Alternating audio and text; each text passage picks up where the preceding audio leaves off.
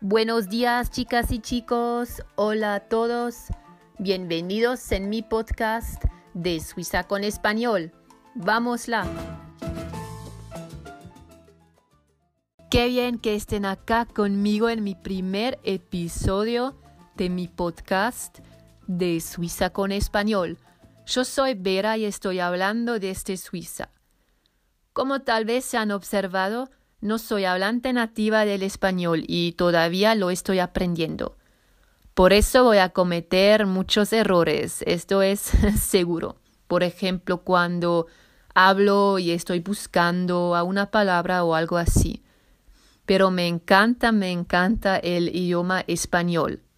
Y por eso hago el podcast en español.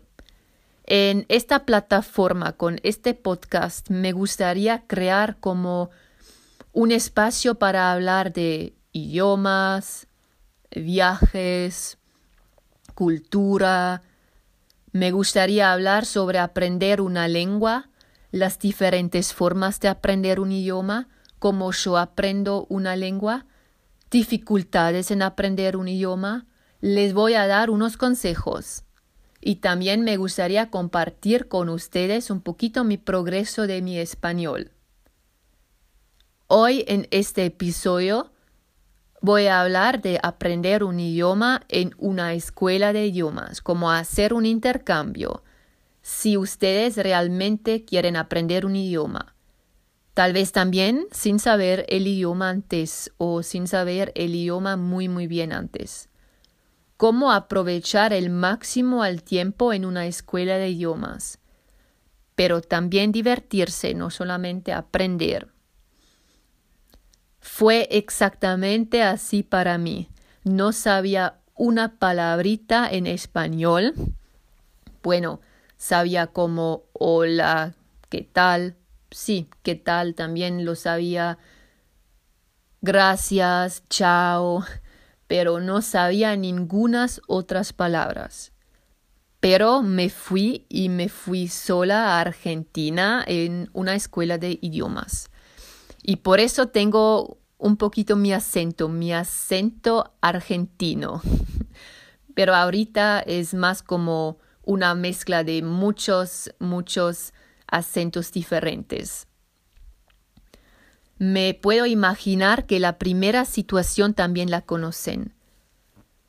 Cuando llegan a un lugar nuevo y quieren conocer a gente, el miedo a estar solo, a no encontrar a nadie allá.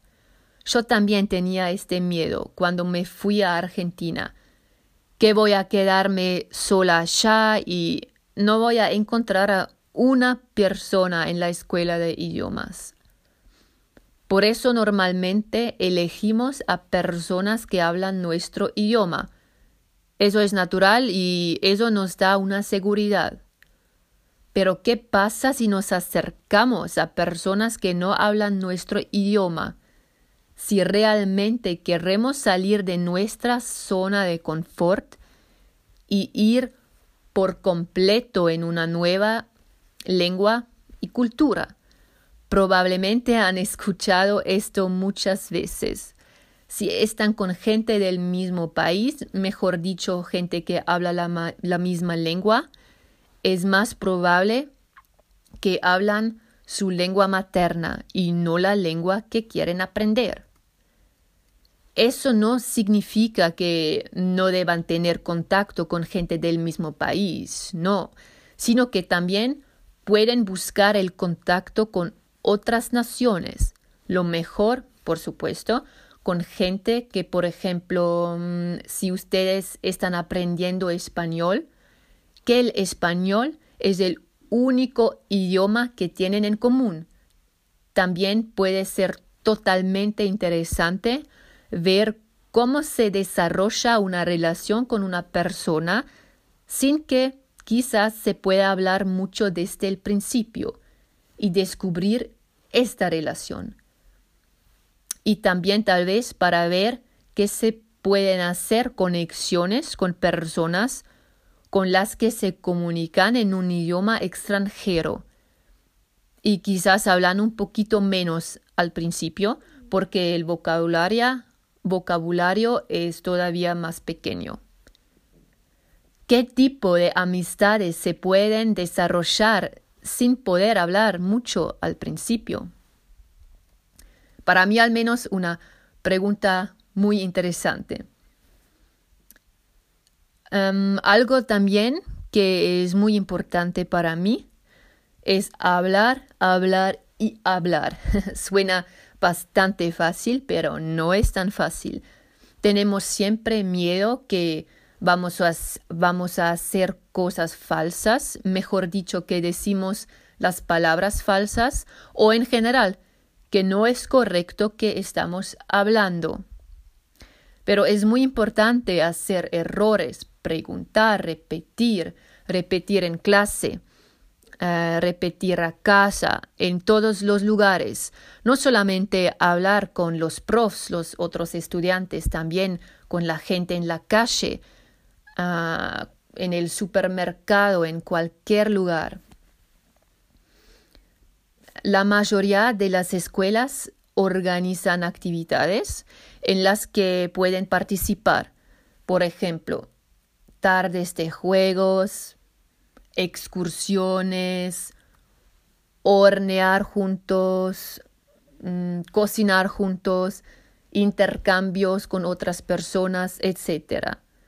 Hay actividades y es súper bueno porque es una mezcla de aprender y divertirse. Un consejito más que no tiene que ver nada con la escuela. Escribe cada día algunas frases en el idioma que están aprendiendo. Por ejemplo, mm, lo, que han, lo que han hecho en el día, lo que han comido. No tiene que ser perfecto por nada y tampoco un texto súper largo. También se pueden ver con esto sus progresos y eso también motiva. Yo todavía recuerdo las primeras palabras en español que escribí. Hoy yo ir escuela. Muchas gracias por escuchar este episodio. Nos vemos en el próximo episodio.